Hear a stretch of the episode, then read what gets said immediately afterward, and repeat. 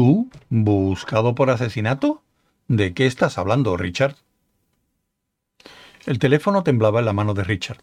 Lo tenía a unos centímetros de la oreja porque parecía que alguien lo había pringado recientemente de Show Main. Pero eso no era un inconveniente. Se trataba de un teléfono público y evidentemente funcionaba por descuido. Richard empezaba a tener la sensación de que el mundo entero se había apartado unos centímetros de él, como en el anuncio de un desodorante. Gordon, dijo Richard vacilante. Gordon ha sido asesinado, ¿verdad? Susan hizo una pausa antes de contestar. Sí, Richard, confirmó con voz abatida. Pero nadie cree que lo hicieses tú. Te quieren hacer algunas preguntas, claro, pero. Así que, ¿la policía no está ahora contigo? No, Richard, insistió la muchacha. Mira, ¿por qué no vienes a mi casa? ¿Y no me están buscando? No. ¿De dónde demonios has sacado, has sacado la idea de que te buscaban por... de que pensaban que tú eras culpable? Pues... bueno, me lo dijo un amigo mío.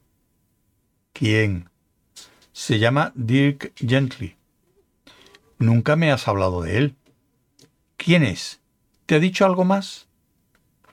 Me hipnotizó y... Mm, me hizo tirarme al canal y bueno, eso fue todo. Hubo una tremenda pausa al otro lado del hilo.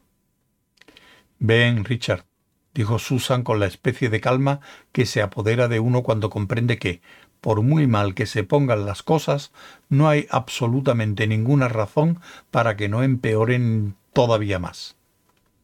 Iba a decirte que necesito verte, pero creo que eres tú quien necesita verme.